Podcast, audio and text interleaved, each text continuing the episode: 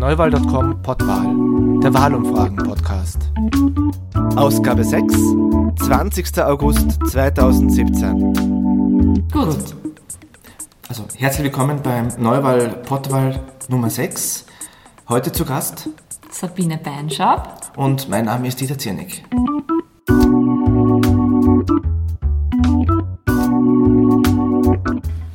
Also Sabine Beinschab, dein Institut ist Research Affairs und es ist ein ziemlich junges Institut.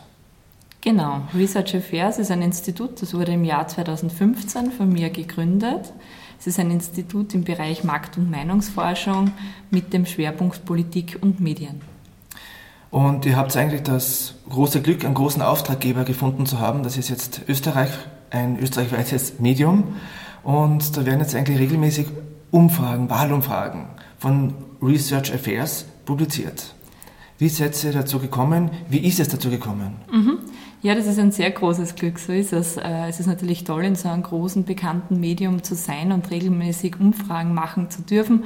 Vor allem als äh, Jungunternehmer, Start-up-Unternehmer ist das eine riesengroße Chance, aber natürlich auch gleichzeitig eine Herausforderung. Ähm, es ist dazu gekommen eigentlich durch die Bundespräsidentenwahl. Mhm.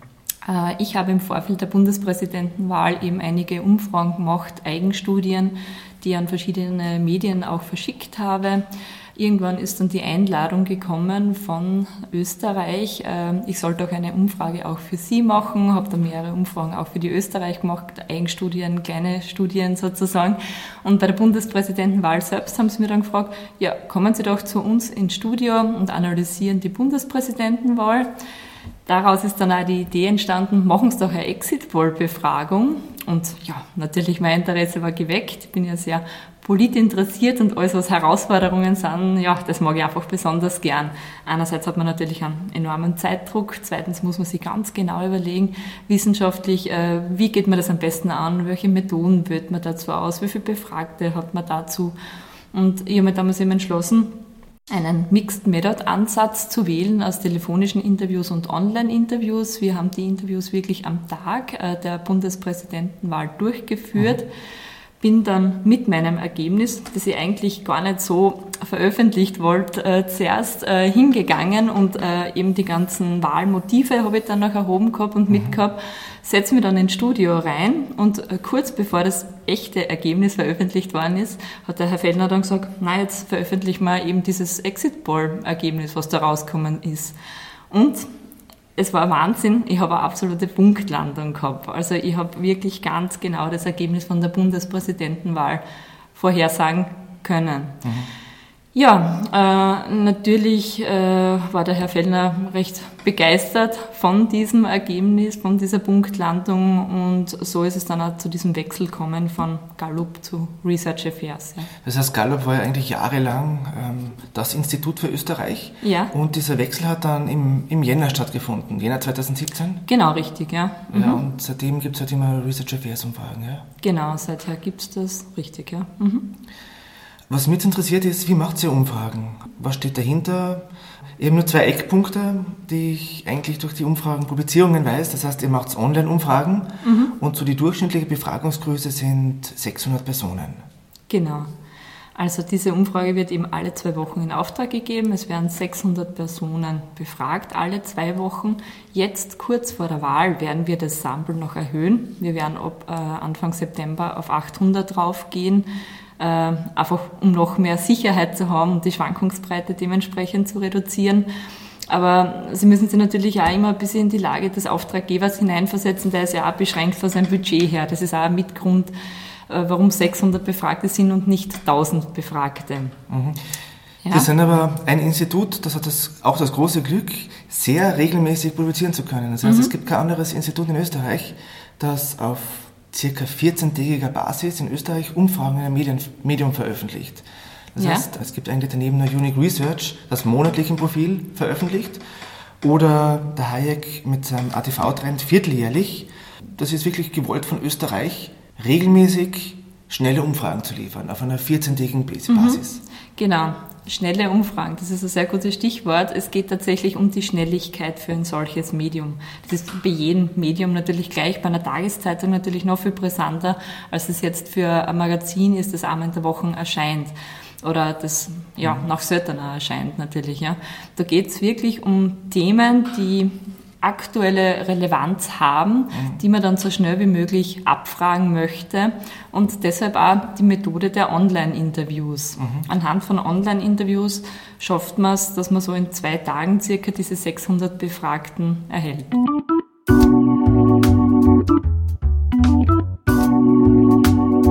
Zur Online-Methode.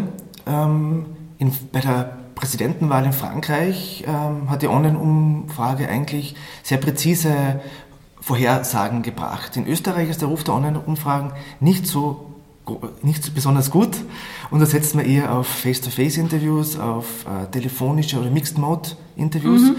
Und wenn man da von einer Online-Umfrage etwas hört oder liest, ah, das ist ja online und äh, wird eigentlich runtergemacht. Ist dieses Runtermachen jetzt bei einer Online-Umfrage berechtigt oder Anders gefragt, was ist eigentlich das Positive bei einer Online-Umfrage? Mhm. Ja, also es ist sehr gut, dass man das auch kritisch hinterfragt, welche Methode wird eingesetzt. Und äh, man muss es auch immer im Hinblick auf die Fragestellung sich genauer anschauen. Also ich bin ja im Bereich der Medien genauso tätig, äh, wo es darum geht, jetzt ein Cover abzutesten oder was um einen Relaunch von einer Zeitung zum Beispiel geht, da muss man sich dann überlegen, ist es besser, wenn ich jetzt der Person direkt gegenüber sitze und mit der im Detail darüber sprechen kann, wechsle ich dann überhaupt besser vielleicht auf eine qualitative Methode oder geht es darum, Daten, Fakten, Zahlen innerhalb von kürzester Zeit zu erheben, dann eignen sich Online-Interviews natürlich sehr gut. Ein Thema in dem Zusammenhang ist natürlich immer dieser Vorwurf, naja, aber man erwischt ja nicht alle. Mhm. Das ist ja beschränkt. Also wir wissen ja auch, dass mittlerweile 80 Prozent ungefähr online affin sind in mhm. Österreich und die erreicht man. Wie gesagt, kurz vor der Wahl werden auch wir für die Österreich unser Untersuchungsdesign äh, anpassen und auch hier wieder eine Mischung aus Telefoninterviews mhm. und Online-Interviews machen, um auch das ältere Publikum zu erreichen. Das heißt, kann man ja. generell sagen, mit dem Telefon erreicht man die jungen Leute nicht und mit dem Online erreicht man die älteren Leute nicht. Genau, richtig, ja. Deshalb äh, glaube ich, dass das eigentlich ein großer Trend sein wird in Zukunft, dass man auf diesen Mixed Method Ansatz äh, Wert legt und mhm. dass man da schaut, was man da machen kann. Mhm. Telefonisch ist es tatsächlich so, es gibt immer weniger Nummern im Telefonbuch, es gibt ja verschiedene Verfahren, ähm, RTD-Verfahren und so weiter, wo man einfach versucht, äh, ja, breitere Zielgruppen dann noch zu erreichen. Äh, aus meiner Erfahrung aus der Vergangenheit, ich bin doch schon seit zehn Jahren jetzt in dem Bereich tätig, äh, gelingt das nur bedingt. Wie läuft eine Online-Umfrage ab? Also für die Österreich jetzt, oder? Ja. Mhm. Also da ist es grundsätzlich so, die melden sich bei mir meistens am Montag und haben schon ganz grob im Kopf, äh, in welche Richtung äh, wird es gehen im Hinblick auf die Fragen, machen mir dann Fragenvorschläge. Mhm. Im Vergleich zu früher ist es auch jetzt bei meinem Institut so, dass ich mir diese Fragen ganz genau anschaue im Hinblick auf die Formulierung. Mhm. Also keine Suggestivfragen, keine Fragen, die irgendwie verwirrend sein können oder die in eine Seite irgendwie gehen. Also das ist was, das geht für mich einfach gar nicht. Die Qualität ist mir da besonders wichtig. Ich überprüfe dann diese Fragen, ähm, ändere den Fragenkatalog, schicke den dann mit meinen Kommentaren zurück. Ähm, stimmt das dann mit der Österreich gemeinsam dann ab? Manchmal wird es dann noch weiter adaptiert. Also das ist einfach so ein Abstimmungsprozess, äh, mhm. der aber einfach auch von Relevanz ist, dass man mhm. sich dafür auch, ich sage jetzt einmal, drei, vier Stunden mindestens durchgehend Zeit nimmt, mhm. dass da wirklich die Fragen perfekt formuliert sind. Sind das immer die gleichen Fragen? Sind das andere Fragen? Zum Beispiel, was die Sonntagsfrage mhm. betrifft? Äh, ja, also es gibt äh, im Prinzip also ein Grundkonzept an Fragen, die immer wieder abgefragt werden. Das ist einerseits die Sonntagsfrage, das ist die Kanzlerfrage und das ist auch dieser Politbarometer, wo wir Imagewerte von den einzelnen Politikern abfragen. Mhm. Aber zusätzlich ist es auch noch so, dass wir immer wieder auf aktuelle Themen eingehen, so wie jetzt in dieser Woche zum Beispiel mit der Affäre Silberstein, dass da noch Fragen zusätzlich gestellt mhm. werden. Bleiben wir noch kurz beim Thema Online. Es wird dann redaktionell sich zusammengesetzt, wenn die Fragen überlegt. Genau. Wie geht es dann weiter? Es geht dann so weiter, dass der Fragebogen von mir programmiert wird und äh, noch einmal überprüft wird und getestet wird. Also auch mit einem Vier-Augen-Prinzip, dass man schaut, dass man nichts übersieht. Das Ganze wird dann ausgeschickt äh, an das Pendel, das eben über mehrere tausend Penalisten verfügt. Und ähm, man setzt natürlich Quoten, damit dass man Repräsentativität erreicht. Mhm. Das heißt, diese Quoten werden auch im Vorhinein genau, äh, genau programmiert. Ja. Mhm. Mhm. Woraus setzt sich dieses Panel zusammen? Also das Panel, äh, über das ich verfüge, das ist die Fragenarena. Äh, das ist eine Kooperation von Rogator. Das ist ein deutsches Institut und die haben auch diese ganze Plattform programmiert. Mhm. Ähm, sehr bekanntes, äh, großes Unternehmen in Deutschland, gemeinsam mit mir, mit Research Affairs. Und Rogata war sozusagen ja, für die Programmierung zuständig von dieser Plattform, dass das halt alles reibungslos funktioniert und die Qualität von dem. Und äh, meine Aufgabe war eben dieser Aufbau des Bundles innerhalb von Österreich. Mhm. Äh, und das funktioniert über verschiedenste Kanäle. Mhm. Also einerseits natürlich spielen da Medien eine große Rolle. Mhm auch in dem Fall hat mir Österreich geholfen mit der Rekrutierung, mhm. muss ich dazu sagen, aber auch viele andere Medien. Zum mhm. Beispiel mit der Tiroler Tageszeitung haben wir schon mehrere Kooperationen gehabt. Mhm. Ist für uns auch sehr wesentlich, damit wir auch die mhm. Leute aus dem Westen gut erreichen können. Ja, also. Tirol, Vorarlberg und so weiter. Aber zusätzlich dazu zu den Medien muss man natürlich auch auf andere Kanäle setzen, mhm. ja, aber sonst ist man irgendwie zu einseitig. Es gibt ja nach wie vor Personen, die keine Zeitung jetzt lesen, mhm. sondern die sich halt mehr im Internet bewegen. Das heißt, über Social Media Kanäle haben wir da einige Personen auch gewinnen können mhm. durch äh, verschiedene Postings, die wir uns überlegt haben. Mhm. Ich habe im Vorjahr auch eine Ausbildung gemacht im mhm. Social Media Bereich zur diplomierten Social Media Managerin und konnte da auch gleich mein Wissen mit einsetzen. Mhm. Ja, äh, weiters natürlich auch noch äh, Zusammenarbeit mit Universitäten und Fachhochschulen. Mhm. Auch da habe ich ganz gute Kontakte, weil ich ja selber als Lektorin auf einigen tätig bin. Ja, und dann geht es zur, zur Auswertung und zur Analyse. Mhm. Ihr habt durchschnittlich eine Befragungsgröße von 1 gleich 600. Ja. Wie viele Personen deklarieren sich eigentlich jetzt mhm. bei der Sonntagsfrage bei euch? Also bei der letzten Sonntagsfrage, die haben wir jetzt diese Woche erhoben, von Montag bis Mittwoch, glaube ich. Äh, das waren 72 Prozent. Mhm. Also eher ein guter Durchschnittswert, ja? Mhm. Die schwankt natürlich alle zwei Wochen ein bisschen, ist ganz klar.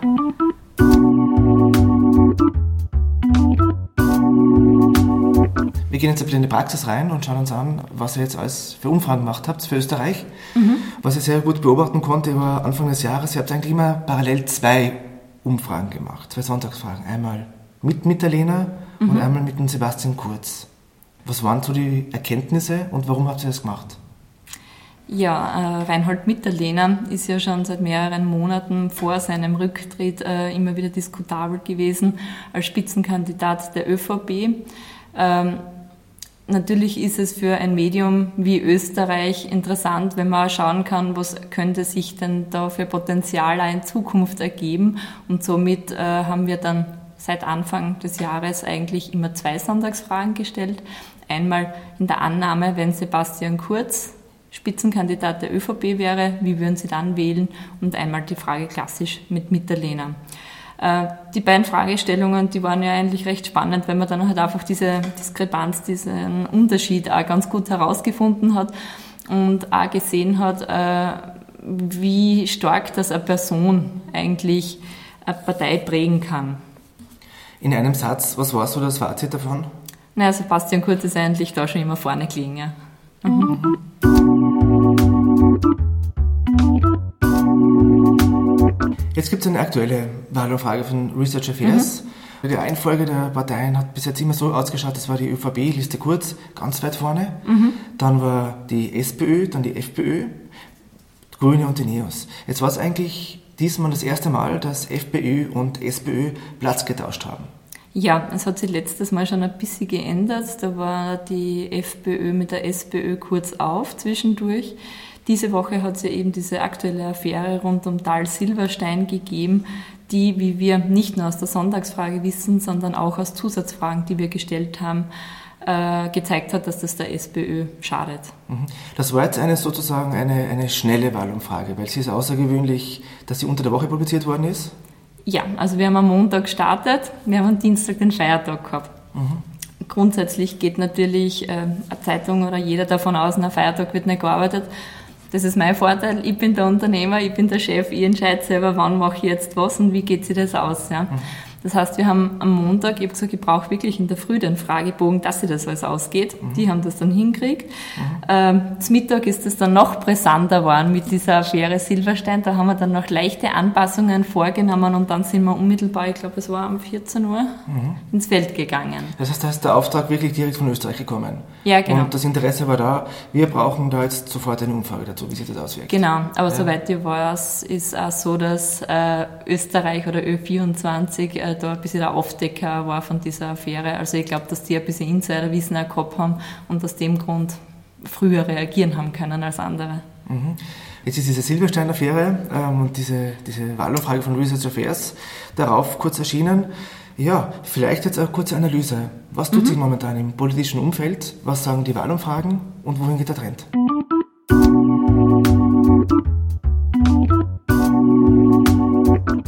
Also wir wissen eben seit Anfang Jänner im Prinzip schon, wenn Sebastian Kurz als Spitzenkandidat antritt, so wie es ja jetzt auch fix ist, ja, äh, da liegt eben die Liste Sebastian Kurz deutlich vorne. Mhm. Das sagen nicht nur meine Umfragen, das sagen, glaube ich, alle Umfragen im Moment. Mhm. Wir sind derzeit bei ca. 34 Prozent. Also es schwankt jetzt in den letzten Wochen, ich sage mal so zwischen 32 und 35 Prozent mhm. ungefähr. Anschließend von den anderen Parteien her äh, ist es eben so, dass FPÖ, SPÖ sich immer so zwischen 21 und 26 Prozent bewegt haben. Man muss ja dazu sagen, ich habe eine Schwankungsbreite von 4 Prozent circa, mhm. äh, die man natürlich auch mit berücksichtigen muss. Mhm. Und es wird jetzt eine Frage der Themen des Wahlkampfs werden und was wird da jetzt da noch passieren in den nächsten mhm. Wochen, wie dann tatsächlich dieses Ergebnis ausgehen wird. Äh, die Gefahr, das möchte ich noch dazu sagen, äh, ist natürlich immer, wenn ein Spitzenkandidat so weit vorne liegt, dass dann der eine oder andere Wähler vielleicht sagen könnte, hm, geh nicht zur Wahl, weil das Ergebnis, das ist ja eh schon fix. Und dementsprechend sich das natürlich auch nicht so gut für Sebastian Kurz auswirken könnte. Also das ist nur ein Gedanke an die Zukunft. Mein Eindruck ist ja so, es gibt ja so zwei Phasen, in die ich die Wahlumfragen unterteile. Ja. Das heißt, äh, die erste Phase ist vor dem Herbst, die zweite mhm. ist im Herbst, also im Wahlkampf. In dieser jetzigen Phase, halt vor dem Wahlkampf, vor dem Herbst, ist eigentlich immer Sebastian Kurz vorangelegen. Mhm. Und diese heiße Phase mit den Elefantenrunden, mit den Duellen, die kommt ja erst. Genau. Wenn man Gesicht zeigt, wenn man Positionen zeigt. Mhm. Und was glaubst du, wird sich diese, diese Aufteilung noch ändern? Ist da noch Potenzial drin, dass sich das nach oben, nach unten, in alle Richtungen verändert? Ich glaube, Potenzial ist durchaus drinnen. Und zwar für jede Partei. Ähm, das ist ja ganz genau auch ein, ein, Vorwurf von der Bevölkerung an die Parteien, dass die zu wenig sachlich sind und dass die immer nur untereinander Beschuldigungen zuweisen und miteinander streiten. Und es wird jetzt ganz wichtig werden, mit welchen Themen gehen Sie raus, wie kommunizieren Sie diese Themen und auch wie, wie stark kann ich emotionalisieren damit in der Bevölkerung. Und in welcher Art und Weise Sie das zeigen werden, da werden die TV-Duelle vor allem eine wesentliche Rolle spielen. Äh, es ist ja ein sehr hoher Prozentsatz, äh, was diese TV-Duelle auch verfolgt und was auch sagt, laut unseren Umfragen, ich werde meine Entscheidung auf Basis davon treffen. Im Moment sind es ja sehr viele TV-Duelle, die es da gibt und äh, sehr viele TV-Konfrontationen mhm. und auch Einzelauftritte von Politikern. Mhm äh, ist halt nur vielleicht ein bisschen gefährlich, dass sich die Leute dann nicht mehr dafür interessieren, wenn jetzt jeder Sender dasselbe macht. Mhm. Das heißt, neun Duelle gibt es, glaube ich, bei ORF, zehn oder so bei, bei Puls 4. Puls 4, ja. Dann die erste Elefantenrunde kommt von Puls 4, dann von ATV, dann vom ORF. Also es gibt wieder eine Menge an Raum, wo man sich informieren kann. Aber die Herausforderung wird halt auch sein für die einzelnen Spitzenkandidaten, dass sie wirklich in jedem TV-Duell, in jeder Konfrontation zeigen, wie gut dass ich bin. Mhm. Weil ich weiß ja nicht, wann spreche ich jetzt wen an. Mhm. Es war ja auch bis jetzt noch nie so, dass äh, Kurz und Kern miteinander diskutiert haben. Mhm. Das heißt, es ist eigentlich ein Bild, das die Bevölkerung oder die Wählerinnen noch nicht kennen. Genau, das wird auch besonders interessant sein, auch vom Umgangston her, wie gehen die beiden miteinander um. Wir erinnern uns an diesen ersten Auftritt zwischen Kern und Strache, was mhm. da war bei Ö1. Mhm. Das war ja einmal ganz eine, eine, neue Art von Begegnung, was mhm. zwei Politiker gehabt haben und wo dann auch die Medien sich eigentlich sehr stark an die Anzüge, an, an die Slimfit-Anzüge dann angehalten haben und analysiert haben, ja, wie wirken denn die beiden? Mhm. Mhm. Und das ist ja wichtig für die Koalition dann im Weiteren. Ja, mhm. ja der Wahlkampf wird jetzt, ich glaube, am Montag oder dieses Wochenende wirklich äh, beginnen. Auch die FPÖ, von der weiß man eigentlich noch ziemlich wenig, welche mhm. Strategie sie fahren wird, was ihre Themen sind. Da kann sich sicherlich auch noch einiges verändern bei den Werten. Auf jeden Fall. Also spannend äh, wird in dem Zusammenhang auch sein, äh, was machen denn die Protestwähler? Wir haben ja jetzt auch ein neues Angebot für die durch Liste Bild beispielsweise oder Roland Thüringer mit seiner Partei und ähm, auch diese Liste schnell. Also da wird spannend werden, wie schafft es die FPÖ, dass sie diese Protestwähler bei sich behält, mit welchen Themen wird sie da punkten und ja, warum sollen die nicht jetzt den Bild wählen oder wen anderen? Ne? In der aktuellen Umfrage von Research Affairs mhm. liegt die Liste Bilds bei 5%, mhm. eigentlich gleich auf mit den Neos. Genau. Wie ist denn da so die Entwicklung oder was, was, ähm, ja. was könnt ihr daraus lesen aus den Umfragedaten? Ja, natürlich, wenn eine Partei neu ist, dann ist die natürlich immer interessant für die Bevölkerung und die wird noch ein bisschen besser unter die Lupe genommen und beobachtet. Ähm, Peter Pilz hat grundsätzlich dieses Aufdecker-Image. Äh, den mhm. ordnet man halt einfach auch Glaubwürdigkeit und Seriosität in dem Bereich zu. Und was man auch nicht vergessen darf, er ist eigentlich ein Berufspolitiker. Einer der wenigen in dem Ganzen, was jetzt eigentlich nur ein Berufspolitiker ist und äh, was dadurch natürlich auch sicher weiterhin äh, bestimmte Schichten ansprechen wird. Mhm. Ja, äh, bei den Neos ist es so, die haben. Wir haben noch kurz ja? ein Bild. Also bei Peter Bild ist es ja so, er ist ja nicht bei den Elefantenrunden dabei oder bei den Duellen im Fernsehen. Mhm. Wie wird sich das auswirken? Ja, das ist natürlich kein Vorteil für ihn, muss man ganz klar sagen. Also umso mehr in die Medien bin und umso mehr, dass ich meine Positionierungen zeigen kann, desto besser ist es. Ja. das ist ja nicht die Gefahr, dass man dann vom Bildschirm, von der Medienwelt, von der Wahrnehmung verschwindet und es nachher einfach nicht leichter hat. Ja, man darf auch nicht vergessen, abgesehen von diesen äh, TV-Konfrontationen, es gibt eben diese sozialen Medien, die mittlerweile vor allem auch auf die Jüngeren einen wesentlichen Einfluss haben. Er kann sich natürlich über das positionieren. Von meinen Umfragen her ist es ja so, dass er eher Männer und Ältere anspricht. Ähm, auch im Hinblick darauf gibt es natürlich andere Methoden, angefangen von Hausbesuchen über Versand von Flyer, über Funktionäre, die ihn dabei unterstützen. Das heißt, er muss ganz stark auf das Pferd mhm. setzen und wahrscheinlich auch durch sein Wahlkampfprogramm mhm. und durch sein interdisziplinäres Team, das er zusammengestellt hat, mhm. äh, zeigen, wofür er steht.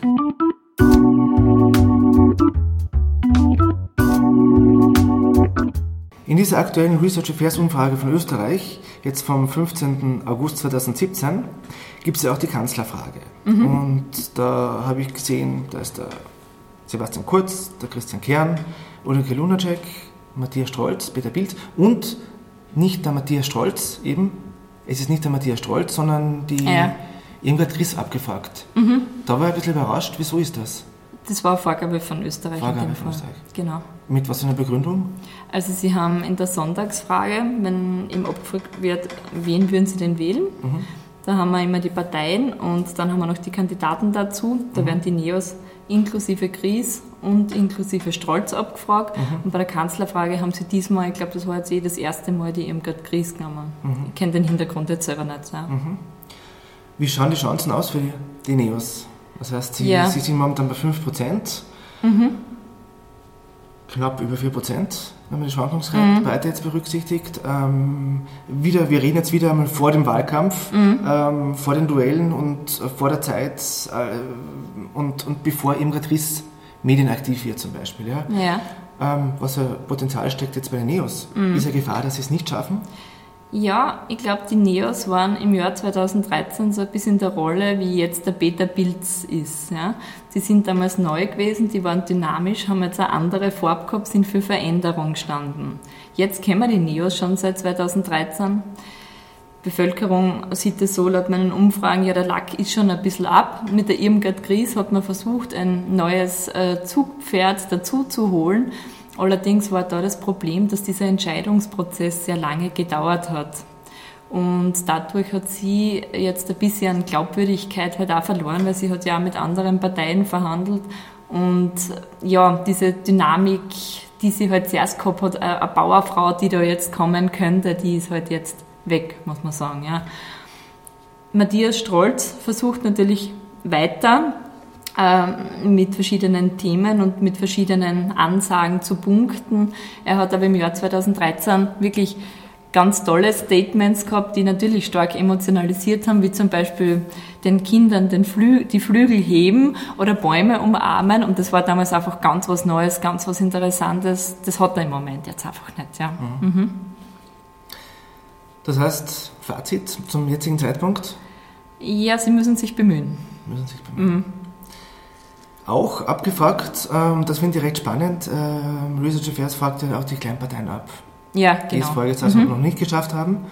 Gilt, liegt bei 2%? Liegt bei 2%, also das liegt sicher am Bekanntheitswert von Roland Thüringer und er hat seine Fans. Äh, das sage jetzt einmal so, gibt es wirklich 2%, die den Roland Thüringer wählen?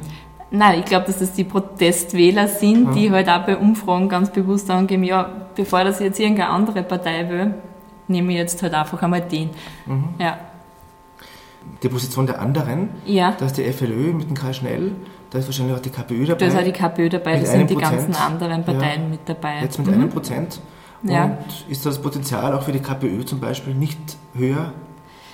Es hängt natürlich von den Bundesländern ab, muss man da sagen. Äh, wenn man sich die Steiermark-Ergebnisse anschaut, dann mhm. ist die KPÖ da zum Beispiel schon höher, ist mhm. ganz klar. Aber wir haben die KPÖ jetzt eigentlich nie extra abgefragt. Genau. Ja. Ja. Wäre mal interessant. Ja. Weil die KPÖ tritt ja auch bundesweit an, also so mhm. wie Bild oder Bild. Ja, und, und diese Liste Karl Schnell, mhm. FLÖ. Ja, ich glaube, das ist auch eher noch ein Bundesländerthema. Der mhm. hat es noch nicht geschafft, dass er sich jetzt wirklich österreichweit positioniert. Mhm. Wir haben ihn jetzt auch drinnen gehabt beim Politbarometer und haben gesehen, dass da die Bekanntheit sehr gering ist, dass nur mhm. ganz wenig sagen haben können. Der fällt mir jetzt positiv oder negativ auf. Mhm. Ja. Das heißt, wir haben jetzt einmal ganz kurz die kleineren Parteien analysiert. Mhm. Nicht dabei waren jetzt die Grünen. Ja. Ähm, ich weiß nicht, wo die Grünen jetzt hintun soll, zu einer mittleren Partei, zu einer kleinen Partei, ähm, die jetzt eigentlich in den Wahlumfragen die Stimmen halbiert haben. Mhm. Also von, von 13 auf, auf, auf 6 bis 7 Prozent. Ähm, ist es tatsächlich so? Ja, wie es derzeit ausschaut, ist es so.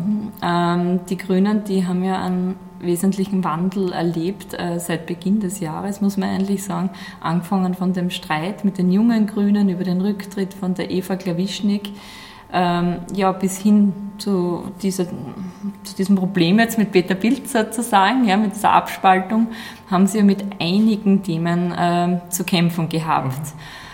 Diese Woche war ja von der Ingrid äh, Felipe äh, mit dem Tarek Leitner das erste Sommergespräch oder zweite Sommergespräch. Ich glaube, der Matthias Strolz ist schon dort gewesen. Die Ingrid Felipe ist, äh, glaube ich, eine junge, sympathische, dynamische Person, die wirklich ganz stark äh, auch versucht, den Grünen ein neues, frisches Bild zu vermitteln. Ein bisschen ein Problem sehe ich aber grundsätzlich an dieser doppelten Parteispitze, weil auch durch das ähm, Antreten von ihr jetzt bei diesem Gespräch ist irgendwie nicht klar, was ist jetzt mit Ulrike Lunacek? Wer ist da jetzt wirklich der Spitzenkandidat? Wen will ich da? Das war ein bisschen verwirrend, ja. ja. Ist die Gefahr da, dass die Grünen den Einzug nicht schaffen? Ähm, das ist derzeit jetzt noch schwer zu sagen. Also laut meinen aktuellen Umfragen würden sie den Einzug sehr wohl schaffen. Ja. Mhm. Noch einmal die Verbindung zu Grünen und Peter Pilz. Mhm. Wo kommen die Wähler von Peter Pilz her? Also mhm. du hast gesagt, sie sind männlich, sie sind älter. Genau. Aus welchem politischen Lager kommen sie? Kommen sie von der SPÖ, kommen sie von, hauptsächlich von den Grünen oder wo kriegt mhm. er seine Wähler her? Ja, der Peter Pilz, der nimmt natürlich Wähler mit von den Grünen einerseits, ja, aber andererseits auch von den Neos und von der SPÖ natürlich, mhm. weil das sind genau Themen, die er auch besetzt und eben mit seinem interdisziplinären Team, das er da hat, äh, angefangen vom Thema Pflege über Flüchtlinge, also wirklich quer durch den Gemüsegarten sozusagen, äh, schafft er da sicher auch sehr viel SPÖ-Themen anzusprechen und SPÖ-Wähler somit mhm. auch. Ja. Aber äh, ein geringer Teil wird sicher auch von den FPÖ-Wählern kommen, mhm. weil das einfach Protestwähler sind. Mhm. Bild als Aufdecker, das ist einfach äh, ja, ein Image, das man gut findet, wenn da einfach Licht ins Dunkel gebracht wird und ja, deshalb werden da einige herkommen.